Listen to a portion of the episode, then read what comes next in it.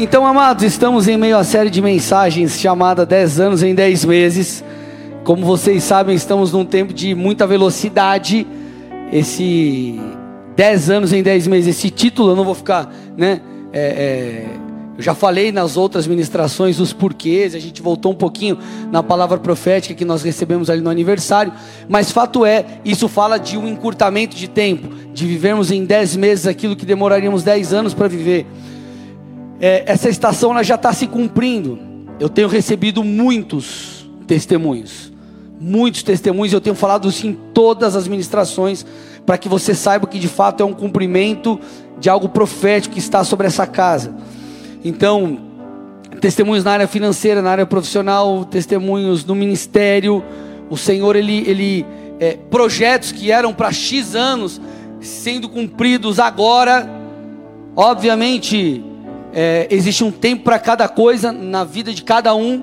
Então, talvez nesse tempo não aconteça essa velocidade especificamente na sua vida, mas você vai entender princípios que você precisa cumprir para aplicar. E quem sabe também não chegou a sua hora.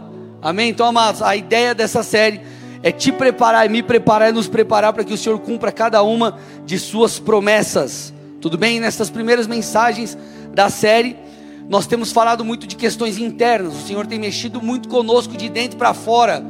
Nós ainda trabalharemos questões práticas para que você aplique e então construa as promessas, mas por hora o Senhor precisa mexer em nosso interior, mexer com, nossos, com os nossos padrões de crença, mexer com talvez estruturas que nós tenhamos em nosso interior que nos impede de crer além, de ver além. Então nós precisamos ser chacoalhados por dentro. E nessa mensagem de hoje não será diferente, nós continuaremos aí falando de coisas internas e eu quero trabalhar com vocês hoje sobre o que fazer, como ter, enfim, eu quero falar sobre o tipo de fé correta.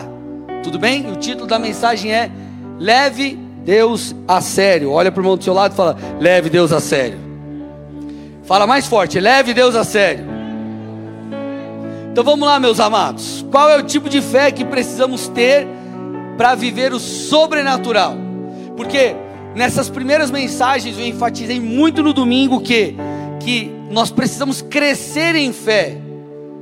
E para que tenhamos, é, para que, que possamos viver tudo aquilo que Deus tem, nós precisamos da medida de fé necessária para vivermos esse todo ou todas essas coisas. Então nós precisamos elevar a nossa fé. Então o Senhor ele está fazendo com que a nossa fé cresça.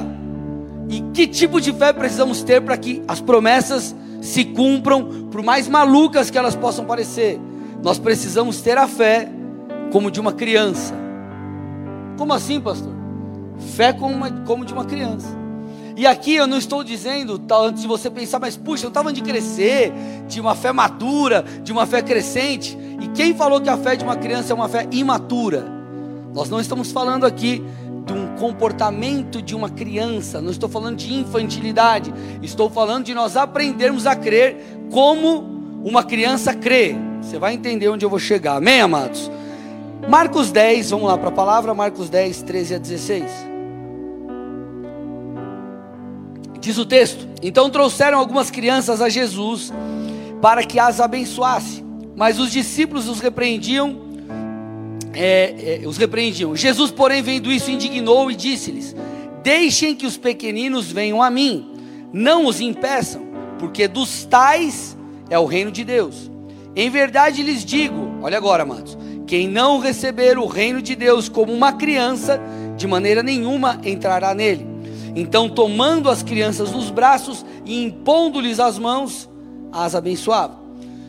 De, de, de todo esse texto, versículos 13 a 16, o que chama a minha atenção e o que eu quero pegar para a gente trabalhar como fundamento aqui, base, nessa noite, é o versículo 15: Quem não receber o reino de Deus como uma criança, de maneira nenhuma entrará nele. Quem não receber o reino de Deus como uma criança, de maneira nenhuma entrará nele. Gente, vamos lá. O que é a mensagem do reino? O que é o evangelho? O Evangelho é a boa nova, é uma boa notícia, são as boas novas do Senhor para nós. A boa notícia é a salvação para mim e para você. Então, como é a fé de uma criança? Como uma criança recebe uma boa notícia? Vamos lá, quando você chega para o teu filho e dá uma boa notícia, como que ele recebe aquilo? Uma notícia que talvez você vai dar para ele lá um, presente que ele queria, que ele está te pedindo faz tempo, e entrou o pagode, caiu lá no, no, no dia, ou pintou um dinheiro que você não estava contando, e você falou: Meu Deus, eu vou comprar o presente do meu filho. Você fala: Filhão, amanhã eu vou trazer aquele presente que você tanto queria, por exemplo. Como que ele reage? Com alegria, com empolgação, cheio de fé. E se nós queremos alcançar todas as promessas, se você quer sair da normalidade, se você quer viver o sobrenatural de Deus, nós precisamos aprender a crer como uma criança. E você vai perceber que a fé de uma criança não é uma fé limitada. Repete comigo: a fé de uma criança é uma fé ilimitada. Então não é uma fé limitada, mas é uma fé ilimitada. E se você parar para avaliar realmente na realidade, na essência, na definição bíblica de fé, essa deveria ser a fé de todo crente.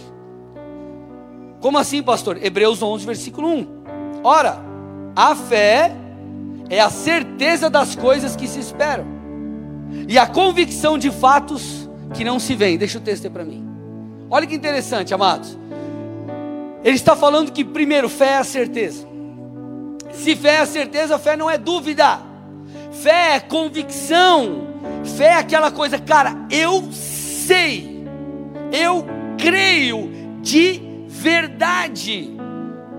E essa fé ela é tão real, ela é tão real que o texto fala que é a convicção de fatos que você não vê. Você não vê, mas você sabe que vai acontecer. É quando você tem uma promessa de Deus, e por mais que ela ainda não tenha se cumprido, você tem tanta fé que você fala, cara, não importa o que os meus olhos estão vendo, eu sei que o Senhor cumprirá, e nessa palavra eu continuo posicionado, não de qualquer forma, não como alguém instável, mas de todo o coração, com certeza. Tudo bem até aqui, gente? Esse é o ponto. Quero que você entenda essas duas palavras: certeza e convicção. Repete comigo: certeza, convicção. De novo, certeza, convicção. Vou tirar o texto. Eu vou te explicar com uma história. Para a gente né, ficar bem claro para você. O Senhor me ministrou, o Senhor me ministra através disso de uma forma poderosa. Eu lembro, hoje não acontece mais tanto assim, mas quando meu filho era menor, eu ia buscar ele na escola. Ele saía da escola morrendo de fome. filho de vocês sai morrendo de fome da escola, sim ou não? Na verdade, toda hora está com fome, né? O Pia, o Pia almoçou hoje com arroz, feijão, linguiça, batata. Deu sei lá quanto tempo, tô com fome. Eu falei, tá com fome não? Você não tá com fome? Meu Deus do céu, Jesus! Então o que a gente fazia? A gente saía e é, ia buscar ele e levava algo para ele comer. Só que o detalhe é, às vezes minha esposa buscava ele do trabalho, às vezes a gente não conseguia levar alguma coisinha para ele comer, seja uma bolachinha, ou seja, de repente, puxa, vamos passar ali no posto comprar um pãozinho de queijo para ele, qualquer coisa, uma banana, não importa. Meu filho, ele não estava preocupado se minha esposa conseguiu levar alguma coisa, se a gente tinha dinheiro para comprar alguma coisa para ele, se a gente não levou de casa, ele não estava preocupado com isso, ele simplesmente esperava o lanche. Ele perguntava assim: "Pai, o que que você trouxe?" Ele não perguntava: "Pai, você trouxe?" Ele perguntava: "Pai, o que que você trouxe?" Ele simplesmente tinha a certeza a convicção de que eu, como pai, daria um lanche para ele. Ele simplesmente tinha a convicção de que aquilo que ele esperava em mim, como pai, como um pai que traria provisão e sustento, faria. Eu não estou dizendo, amado, que você tem que ser ingênuo, ou eu não estou falando aqui que, é, é, é, é, que Deus faz o que a gente quer. É, não, não tô, vocês sabem disso, amados. Eu não preciso ficar frisando isso. Mas eu preciso que você entenda que parte da coisa, por mais que exista o nosso papel, amém, amados? Eu não estou falando que ah, Deus prometeu, Ele vai cumprir de qualquer jeito, não importa, e você não vai fazer nada, mas mesmo assim Ele vai fazer porque Ele é Deus. Você tem que fazer a sua parte. Mas boa parte da nossa parte é crer que tudo que Deus falou é verdade. Boa parte da nossa parte é crer de verdade. Boa parte da nossa parte é acreditar que Deus vai cumprir. Boa parte da nossa parte é crer. Então existe a sua parte, existe o seu papel, existe aquilo que você precisa fazer como Deus, estou cooperando para que se cumpra as promessas. Só que o elemento fé ele continua sendo fundamental. O acreditar, ainda que seja além das circunstâncias, continua sendo essencial. Então vou repetir: ainda que façamos a nossa parte, parte da coisa é crer de verdade. Parte da coisa é crer de verdade. Como eu tenho falado nessas últimas ministrações, um, um, dos grandes problemas que nos impedem de crer como uma criança é o tal do como e o tal do que. Como vai acontecer? O que precisa acontecer para romper? Como e o que? O meu filho, quando ele me pedia comida, ele não estava preocupado nem com como nem com o que. Ele só sabia que eu ia trazer. Vocês estão aqui comigo? Sim ou não, amados? E quando nós paramos para olhar para o ministério de Jesus e os ensinos fundamentais dele, que ele nos trouxe, é, é, assim, parece que a gente se esquece de coisas simples ou coisas que nós aprendemos lá atrás. Como por exemplo Mateus 6, 27 a 33. Quem de vocês, por mais que se preocupe, pode acrescentar um côvado ao curso da sua vida? Olha o que ele está dizendo. Quem de vocês, por mais que você se preocupe, fique ansioso, atribulado, desesperado, você pode acrescentar que seja um dia na sua vida? E por que se preocupam com o que vão vestir? Observem como crescem os lírios do campo, eles não trabalham nem fiam.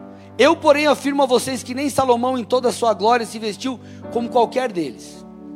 Aí ele traz a conclusão: ora, se Deus veste assim a erva do campo, que hoje, hoje existe e amanhã é lançada no forno, ou seja, que não tem, né? Tanto valor assim se comparado ao homem, aí ele diz: Não fará muito mais por vocês, homens de pequena fé.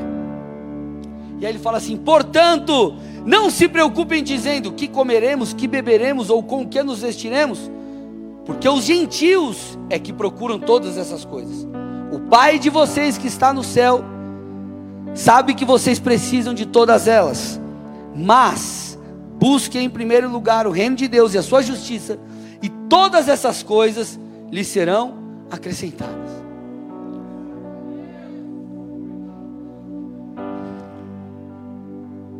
Vou falar uma coisa para vocês aqui. Às vezes a gente complica o que não é para ser complicado.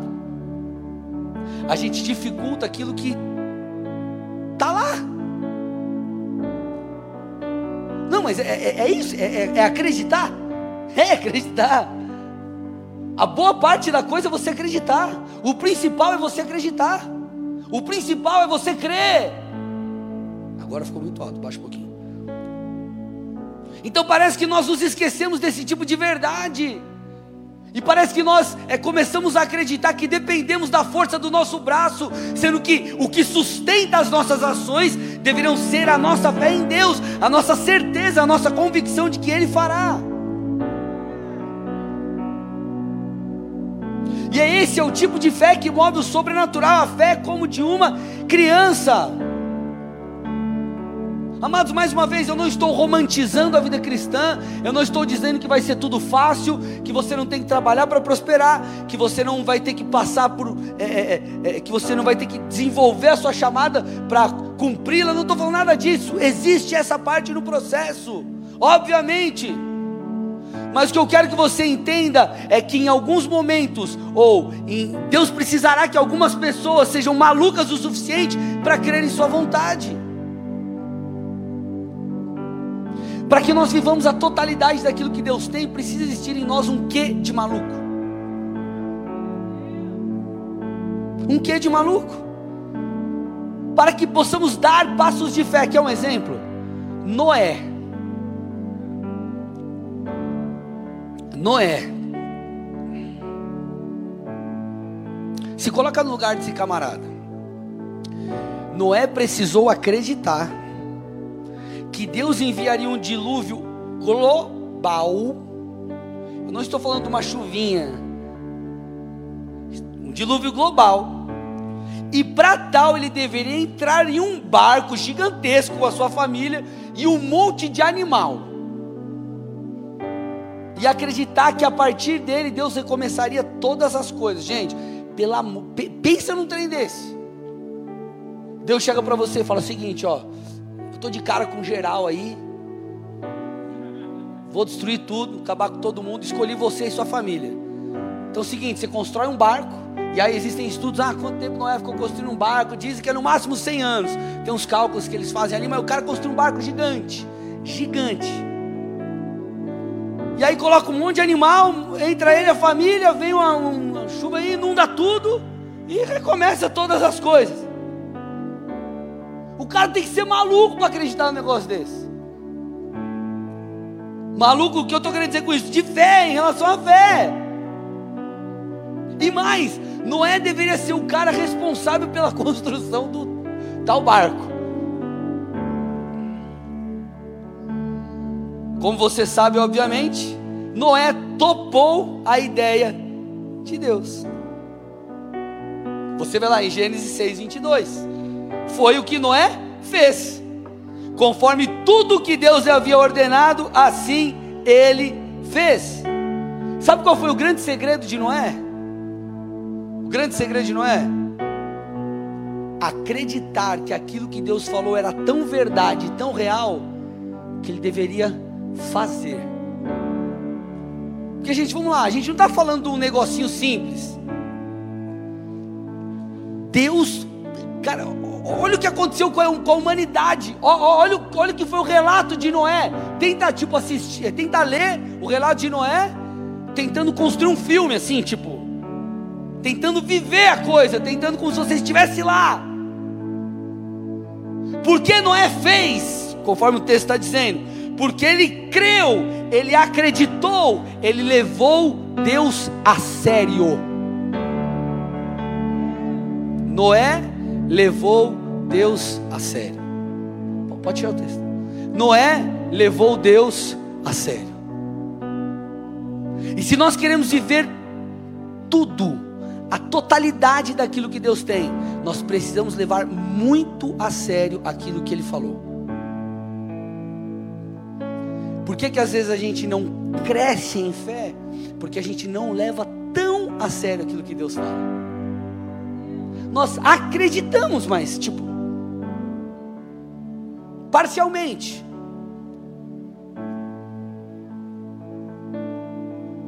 Noé acreditou que isso que Deus falou era algo realmente concreto, não era algo abstrato, não era algo irreal.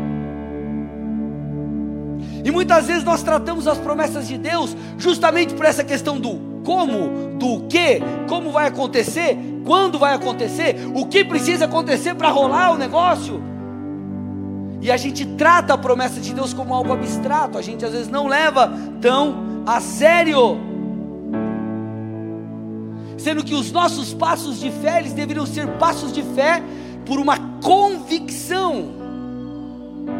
Quer ver? Vou te dar um exemplo. Imagina que você você está mal. Você está com. Imagina você está vindo, da, você tá vindo da estrada, viajando, e te dá aquela crise de enxaqueca. Imagina, aquela crise de enxaqueca. E tem aquele remédio X que você precisa tomar, que é o remédio que você sabe que é que vai dar jeito na tua dor de cabeça. E aí você passa, aí você vai andando, aí você não acha, você não acha, não tem farmácia, não tem farmácia, não tem farmácia, não tem farmácia, não tem farmácia, você não acha, você não acha. Até que então você encontra a farmácia. Pede o remédio, compra o remédio, tem o remédio, você toma. Por mais que você ainda não esteja livre da dor, você relaxa, sim ou não? Aquela, graças a Deus encontrei o remédio. Ufa, vai passar. E aí o que? É uma questão de tempo para aquele remédio fazer efeito e por aí vai. Agora, por que, que você vai atrás daquilo com tanta convicção? E por que, que você fica tranquilo quando você encontra? Porque aquilo para você é real. Então é tão real que você vai atrás e fala, eu preciso achar, eu preciso achar, eu preciso achar, eu preciso achar. E quando você acha, você descansa naquilo. E aí o que? A coisa acontece. Por que, que com as promessas de Deus nós não agimos da mesma forma? Isso é real. Isso é real, isso é real, isso é real, isso é real. Eu vou acreditar, eu vou acreditar, eu vou me apegar. E quando eu me apegar, eu vou descansar, porque eu sei que vai acontecer.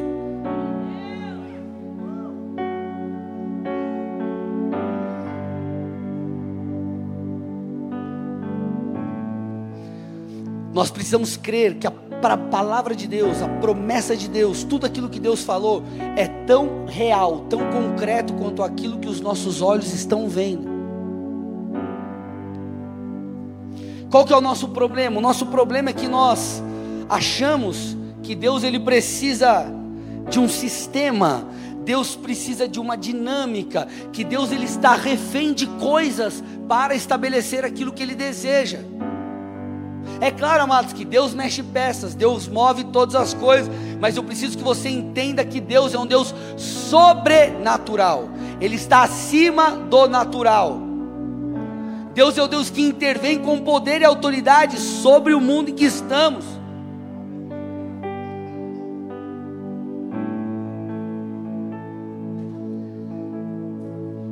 E às vezes nós limitamos a nossa fé e consequentemente o agir de Deus, por quê? Porque nós pensamos nas promessas com uma mente humana, sendo que nós deveríamos pensar no, no cumprimento das loucuras de Deus com a mente de Cristo.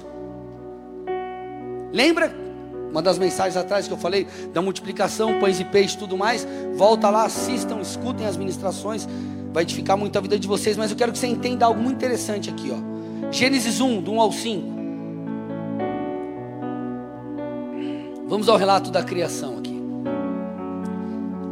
No princípio, Deus criou os céus e a terra. A terra ela era sem forma e vazia, havia trevas sobre a face do abismo, e o Espírito de Deus se movia sobre as águas. E Deus disse: haja luz, e houve luz. E Deus viu que a luz era boa e fez separação entre luz e as trevas. Deus chamou a luz dia e chamou as trevas noite. Houve tarde e manhã, o primeiro dia. Então nós vemos aqui, Deus cria todas as coisas, há essa escuridão, trevas, então Deus diz: haja luz e aparece a luz. Só que quando nós lemos esse texto, se você não lê com cautela, você pode é, ter a tendência de acreditar que quando Deus diz haja luz, Deus como se ele tivesse criado o sol. Haja luz, é tipo, puf, Deus criou a luz, Deus criou o sol, algo assim. Mas não, o sol, a luz, luminares, eles foram criados no quarto dia. E nós vemos aqui o Senhor falando: haja luz no primeiro dia. Então quer dizer que havia uma luz que não era essa luz do sol. Que luz era essa? Se você for estudar um pouco mais a fundo, teólogos dizem que essa luz era a luz que emanava do próprio Senhor. O que, que eu quero que você entenda aqui? Deus não precisou do sol para gerar a luz, Ele mesmo gerou a luz. Vou repetir: Deus não precisou do sol para gerar a luz, Ele é a luz. O que, que é o ponto aqui? A palavra de Deus foi suficiente para gerar aquilo que era necessário. E muitas vezes nós ficamos presos, mas puxa, como que Deus vai fazer isso? Irmão, deixa isso com Ele. Creia, não é creu. Constrói o barco, não é construir o barco. Como vai acontecer agora? Deixa com Deus. Deixe com Deus. Ah, eu sei que a palavra de Deus diz isso sobre mim. Eu sei que existe essa promessa, enfim. Mas, puxa, eu acho que comigo não dá. Eu acho que, puxa, não vai rolar, irmão. Deus é suficiente. Deus criou a partir, criou luz a partir dele mesmo. Ele disse e aconteceu. Por isso que nós precisamos permitir que é, é, esse nível novo de fé seja desenvolvido em nós. Por isso que Hebreus fala uma fé certeza, uma fé convicção, que não está fundamentada na nossa sabedoria, na nossa capacidade, mas na palavra de Deus que é poderosa em si mesma. Tudo aquilo que Deus diz é concreto. Tudo aquilo que Deus diz é real.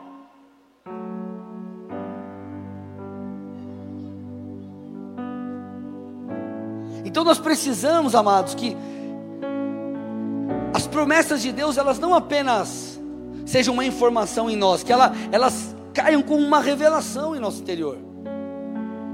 Que elas quebrem paradigmas, mentiras, sofismas, fortalezas. Tem um pastor chamado Cachiluna, eu gosto muito das ministrações dele, é o meu usado no mundo inteiro, da Guatemala. Guatemala, né? Alguém acompanha Guatemala, né?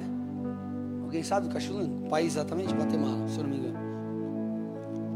E ele fala assim, ó. Deus está convencido de sua vitória, mas você também precisa estar. E você fala, peraí. Parece uma frase simples, mas avalia. Deus está convencido, vamos falar de uma outra forma aqui. Deus está convencido que Ele vai cumprir as suas promessas. Vamos usar, que é o que a gente tem trabalhado aqui, né? Então Deus está convencido de que cumprirá as suas promessas, mas você também precisa estar. Amados, às vezes a gente não, às vezes Deus ele está convencido, mas a gente não está. A gente não acredita de verdade. Tipo, você não, tipo, não crê, tipo, verdadeiramente. Não é uma, não é verdadeiramente verdade aquilo para você é uma possibilidade. E eu te pergunto, para você as promessas de Deus são uma verdade ou é uma possibilidade? Ela precisa ser para nós uma verdade, algo que nós iremos nos apoiar, porque é essa certeza que gera a materialização. Eu acredito, eu creio e eu vivo. A fé é a certeza daquilo que se espera e a convicção daquilo que não se vê. Então, quando eu creio, porque eu creio e porque eu coopero com Deus, então eu vejo acontecendo aquilo que Deus falou. Amados, nós precisamos entender sobre como é a dinâmica do reino, ou como o próprio Cachiluna diz, o sistema de Deus. Existe um sistema de Deus. Nós somos seres espirituais, nós somos filhos de Deus e nós precisamos nos mover como tal aqui.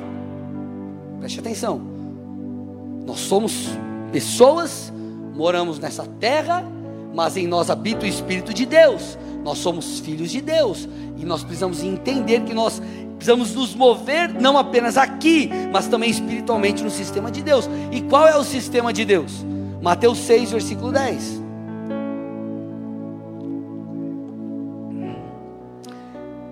Na oração do Pai Nosso, Senhor nos ensinando a orar: Venha o teu reino, seja feita a tua vontade, assim na terra como no céu. Olha lá, amados. Por que, que o Senhor nos ensinaria, nos orientaria a orar dessa forma? Senhor, venha o teu reino, seja feita aqui na terra como é no céu. Isso é muito mais do que uma oração bonitinha que você tem que fazer, pode fazer é uma declaração profética, é um anúncio profético. É quando você declara e fala: Senhor, eu preciso que venha dos céus aquilo que o Senhor proclamou, isso se cumpra aqui na terra. Senhor, eu, eu, eu abro isso na minha vida, eu dou espaço para que isso se cumpra, que seja feita dessa forma. Porque, amados, vamos lá, quando, quando Deus criou o homem, Deus deu ao homem autoridade para governar sobre a terra, para subjugar a terra. Deus disse: multipliquem-se, subjuguem a terra, governem sobre a terra. Adão pecou, toda aquela coisa, mas o Senhor ele novamente é, é, ele, ele restaura isso. Jesus restaura isso.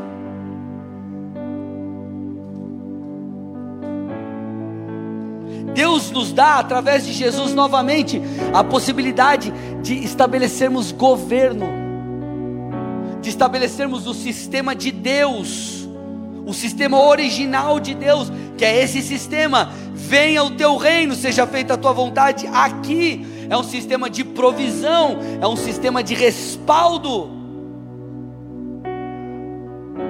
Só que, amados, nós vivemos como filhos de Deus na terra, mas com uma mentalidade de quem é só da terra. Como se a realidade espiritual ela alcançasse as nossas vidas apenas no que diz respeito à misericórdia, amor e salvação. Sendo que o aspecto espiritual da vida com Deus toca também a sobrenaturalidade, toca a intervenção divina nessa terra, toca um sistema de provisão, de respaldo, de manifestação do reino de Deus, um sistema onde há domínio e há governo.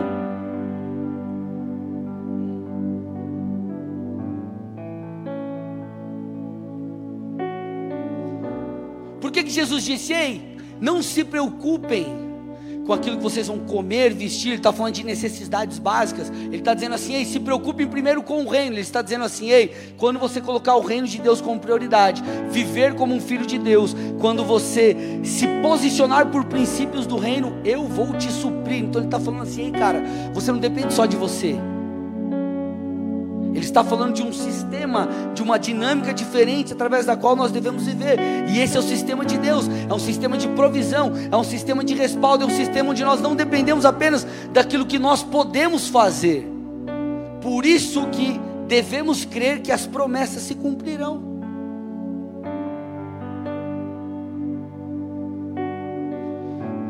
Estou indo para o final da mensagem, Filipenses 4,19. O meu Deus, segundo as suas riquezas, suprirá todas as vossas necessidades em glória por Cristo Jesus. Ele está dizendo o seguinte aqui, ó, o sistema de Deus é um sistema de provisão e respaldo, é onde ele cria onde não existe, se necessário for. O problema, amados, é que nós ficamos presos em soluções naturais, sendo que nós deveríamos estar presos, entre aspas, em soluções sobrenaturais, escolhendo viver por soluções sobrenaturais. Quando nós focamos nas soluções naturais apenas, e você está entendendo aqui, né, amados? Estou dizendo que você agora, você não tem um problema, você não tem que ir lá resolver, você tem que orar. Não é isso, gente. Vocês estão me entendendo, né, amados? Estamos numa mentalidade aqui, tá? O problema, amados, é que nós colocamos muitas vezes a nossa esperança num sistema de Adão, que é um sistema do primeiro Adão, um sistema caído. Sendo nós deveríamos colocar a nossa esperança no sistema do segundo Adão, Jesus, um sistema de provisão, um sistema de respaldo, um sistema sobrenatural. Filipenses 4,19 eu vou repetir: O meu Deus, segundo as suas riquezas, suprirá todas as vossas necessidades. Ele está dizendo assim: ei, é algo que vem do Senhor, é algo sobrenatural. E muitas vezes nós olhamos e falamos: vixe, cara, mas Jesus falou, falou que eu teria, mas eu não tenho. Então, se eu não tenho, eu não tenho. Sendo que você deveria falar assim, cara, eu posso não ter, mas porque Ele falou, eu terei. Como opera o sistema de Adão? Eu não tenho. E porque eu não tenho, eu não terei. Como opera o sistema do reino? Eu posso não ter agora, mas porque ele falou, eu terei. Então eu vou me mover, eu vou acreditar, eu vou esperar com toda certeza.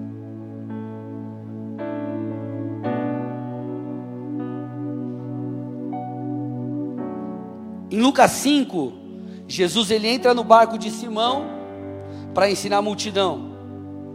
Aí quando ele acaba de ministrar, ele pede para Simão ir onde as águas são profundas e em seguida ordena que eles lançassem as redes para a pesca. Presta atenção nisso. Simão, no primeiro momento, ele fica, ele fica meio duvidoso, porque Simão, como pescador, ele diz assim: Cara, é meio improvável isso que Jesus está me dizendo, não vai dar muito certo pescar agora aqui, por quê? Alguns motivos. Quando o sol nasce, os peixes vão para o fundo, por isso que eles tentaram pescar de noite, eles estavam pescando com rede, então já era claro, os peixes iam para o fundo. Segunda coisa, a rede era segurada na lateral do barco por, por dois homens. Então, como que eles iam descer? Não, os peixes estão lá embaixo, então vamos descer aqui com a rede. Todo mundo lá embaixo para pegar o peixe. Não tem como. E terceira coisa, se à noite que era provável para pescar, que era o momento certo, eles não pescaram, por que, que eles conseguiriam agora? Então Simão ele se deparou como eu e você nos deparamos muitas vezes. Ei, peraí. Eu estou até agora tentando e não deu certo. Tudo estava ao meu favor, eu estava tentando pescar aqui de noite, a hora era certa, estava preparado e não deu boa. E agora, chega durante o dia, Jesus manda eu lançar a rede. Como assim? E aqui ele começa, aqui é, é aquele momento que começa a luta em nosso interior. Cara, mas é, é, é, não é provável agora. Puxa, será como? Só que Simão fez uma escolha. Ele escolheu andar no sistema de Deus. Então o que, que ele fez? Ele lançou as redes. E o que, que acontece? Houve ali uma pesca enorme. Agora vamos lá. Qual foi o fator fundamental para que aquilo acontecesse? A habilidade dele como pescador? Não clima, condição? Também não. Ele tentou pescar a noite toda, sua habilidade não ajudou ele a pescar nada. Não, não quero no momento mais provável. O ambiente também, o momento, cara, não era nada favorável, era de dia, sendo que eles tentaram a noite e não deu certo. O fator que gerou o milagre foi o fator palavra. Fator Deus, fator sobrenatural. Filipenses 4,19 o meu Deus, segundo as suas riquezas, suprirá todas as vossas necessidades em Cristo Jesus. Amados, nós precisamos aprender a crer de maneira concreta naquilo que Deus falou. Porque se nós levarmos a sério de verdade aquilo que Deus está nos dizendo, Primeiro, a incredulidade vai embora. Segundo, irmão, você vai ter fé, força e vigor para correr o tempo que for necessário, escalar o monte que for necessário para alcançar aquilo que Deus tem. Então, se Deus está falando, por que não crer? Nós temos, não sei se você tem, mas é, eu tenho o hábito de às vezes me questionar, por muitas vezes me questionar. Ah, mas por que isso? Por que, por que fazer isso? Por que dessa forma? Por que dar esse passo? Por que agir assim? Só que esses nossos porquês nos levam à incredulidade algumas vezes. Eu quero te ajudar ou eu quero te encorajar a usar o porquê, mas de uma forma diferente. Ao invés de você falar assim, por que crer? Pergunte a si mesmo, por que não eu acreditar? Por que não eu realmente crer que Deus vai fazer aquilo?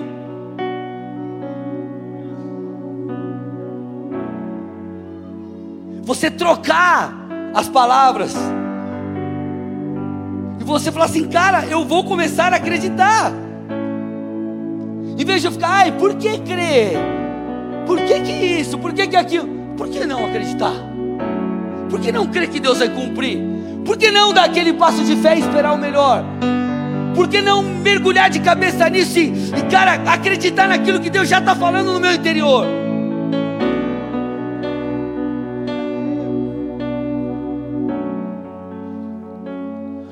O apóstolo Paulo ele entendeu algo muito poderoso. Ele entendeu o fator Deus.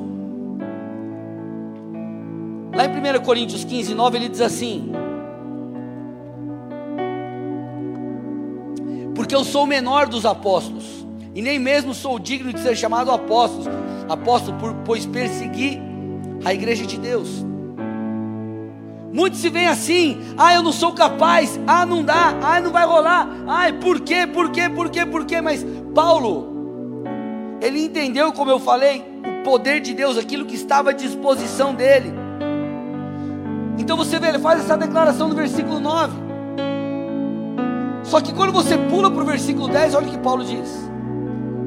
Mas, versículo 10: Mas, pela graça de Deus, sou o que sou. E a sua graça que me foi concedida não se tornou vã. Pelo contrário, trabalhei muito mais que todos eles, todavia não eu, mas a graça de Deus comigo. Perceba, amados, no versículo 9 ele está falando: Eu sou o menor, nem digno eu sou, eu sei. Só que ele continua, mas pela graça eu sou o que sou, não é pela minha capacidade. Eu não me tornei quem eu me tornei porque eu sou bom. Paulo está falando, é por causa da graça de Deus em mim, é o favor do Senhor sobre mim. Amados, você precisa deixar Deus mexer com você, você precisa deixar Ele sacudir o nível da sua fé. Você precisa se posicionar claro, você tem que fazer a sua parte claro. Você tem que ter compromisso com Deus, sim. Deus é o gênio da lâmpada mágica? Não. Ele vai sair fazendo as coisas só porque. E agora o pé de coelho, a nota de um dólar, ele é o trevo aí de sei lá quantas folhas para você que vai dar sorte. Não é isso, irmão. Mas aquilo que ele falou que ele vai cumprir, se você se posicionar, você pode crer e levar muito a sério, porque ele está levando a sério tudo aquilo que ele falou. Amados, nós precisamos olhar para textos como esse aqui, ó. Salmo 113, 7 8 e deixar isso aqui mexer com a gente. Ele diz assim: Ele levanta o pobre do pó. Deixa o versículo 7 só, tá? Ele levanta do pobre, é, levanta o pobre do pó e tira o necessitado do monte de lixo. Deixa aí. Nós olhamos para textos assim e nós não temos dificuldade nenhuma de crer. Eu sei, pastor, quanto Deus, quem seria eu sem Deus? Puxa, como Deus me ajudou, Deus me salvou, Deus me libertou, Deus fez tantas coisas na minha vida, pastor. Puxa, me ajudou. Ou talvez na vida financeira você pode falar, é verdade. Olha, eu tinha dívida, o Senhor me ajudou, o Senhor me abençoou, saí das dívidas. Olha, eu estava passando um perrengue esse mês. O Senhor levantou alguém, fizeram mercado para mim, pagaram, me abençoaram, me ajudaram. A gente não tem dificuldade de crer que o Senhor tira do monturo, do lixo. Mas às vezes nós temos dificuldade de crer no versículo seguinte, no verso seguinte. Para o fazer sentar ao lado dos príncipes, sim, com os príncipes do seu povo. Nós temos facilidade de crer que Deus pode fazer pouco, mas muitas vezes nós temos dificuldade de, de que Deus pode fazer muito. Ei, meu irmão, deixa eu falar, deixa eu regular a sua autoimagem no Senhor. Tudo que Ele falou vai se cumprir, não é porque você é bom, não, não é porque nós somos bons, é porque Ele é bom. É porque Ele é maravilhoso, é porque Ele é poderoso. Você precisa permitir, se é para Jesus, tem que ser forte, amém? Você precisa permitir que essas verdades elevem o nível da sua fé. Senhor, tudo bem, eu sei, o Senhor cumpriu, fez tantas coisas maravilhosas na minha vida, mas Senhor, eu preciso começar a levar a sério aquelas loucuras que só eu sei que o Senhor disse que faria. Eu preciso começar a acreditar naqueles detalhes que eu estou deixando de lado, que eu falei, puxa, mas será? Parece grande demais. Porque se nós não crermos, primeiro, nós limitamos o poder de Deus. E nós proclamamos aí, com as nossas atitudes para os quatro cantos: ei, Deus pode nos tirar do pó, mas Ele não tem capacidade de nos colocar ao lado dos príncipes. E meu irmão, deixa eu falar aqui, eu vim nessa noite para te falar que Deus Ele está levando muito a sério o que Ele te falou. E o nosso nível de fé precisa ser um nível de fé equivalente nós precisamos crescer, nós precisamos começar a acreditar. Você precisa começar a visualizar coisas que talvez você parou de visualizar lá atrás. E eu não estou falando de loucura aqui, eu não estou falando de loucura no sentido de fazendo pregação motivacional, você sair daqui felizinho. Não, não, não, não. Eu estou falando de você lembrar de fato das promessas, daquilo que Deus já falou para você, daquilo que você sabe que vem de Deus. E é para você se apoiar, amado, não na sua força, mas na graça de Deus, 2 Coríntios 12, 9, Paulo, apóstolo Paulo dizendo: Então ele me disse: A minha graça é o que basta para você, porque o poder se aperfeiçoa na fraqueza. Porque o poder se aperfeiçoa na fraqueza. O Senhor está dizendo mais ou menos o seguinte: Ei, eu sei que você não dá conta sozinho, e eu quero que você reconheça isso. Mas à medida que você reconhece, clama, faz a sua parte, sim, claro, eu vou desenvolver, eu vou crescer. Se é para crescer como empresário, eu vou desenvolver, eu vou estudar, eu vou, enfim, eu vou trabalhar, sei lá.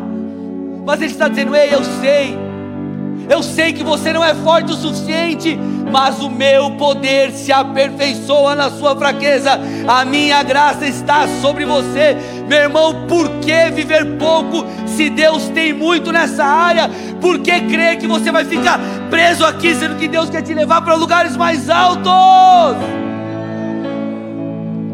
Nós precisamos levar Deus a sério. Nós precisamos levar Deus a sério. Tudo aquilo que Ele prometeu precisa ser tão vivo dentro de você, precisa ser tão real dentro de você, precisa ser tão concreto dentro de você quanto aquilo que você segura em suas mãos. Por isso, amados, que eu estou dizendo, louvor vem aqui já, por isso que eu estou dizendo que nessa série de ministração é mais do que palavras. Tudo isso aqui é só um fundamento e uma base para que algo aconteça dentro de você, para que o Senhor quebre, amados, sofismas, fortalezas.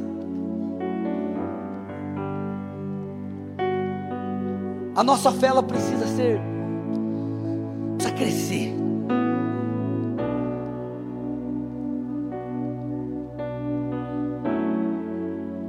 A gente olha para a vida de Noé e você vê, poxa, o cara acreditou fez um barco, toda aquela história que eu falei no começo. Só que vamos lá.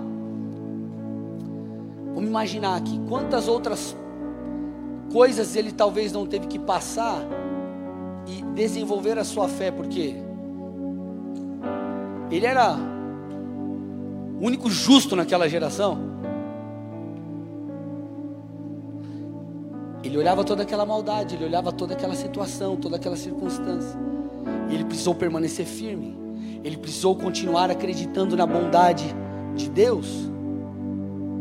Assim como eu e você passamos por desafios de fé. Só que cada desafio que nós passamos em fé não é apenas um desafio para que você venhamos a resistir o dia mal. Ei, presta atenção aqui.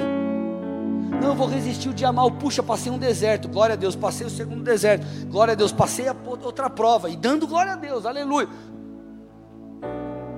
cada processo, cada deserto, cada prova precisa elevar o nível da sua fé, te guiar para lugares mais altos, para uma vida com Deus mais forte, mais profunda, para que Ele te prepare para o grande dia. E esse é o ponto, meu amado. Esse é o ponto, meu amado. Deus está fazendo algo em nosso meio. O que Ele está fazendo é muito maior do que os testemunhos que nós escutaremos. Porque os testemunhos que nós estamos escutando agora é, agora é apenas parte de um todo.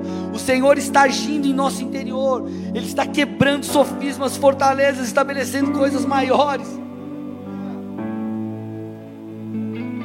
Então eu preciso que você volte a olhar para tudo aquilo que Deus falou com a mesma seriedade que você olhava no início ou quando você cria com todo o seu coração.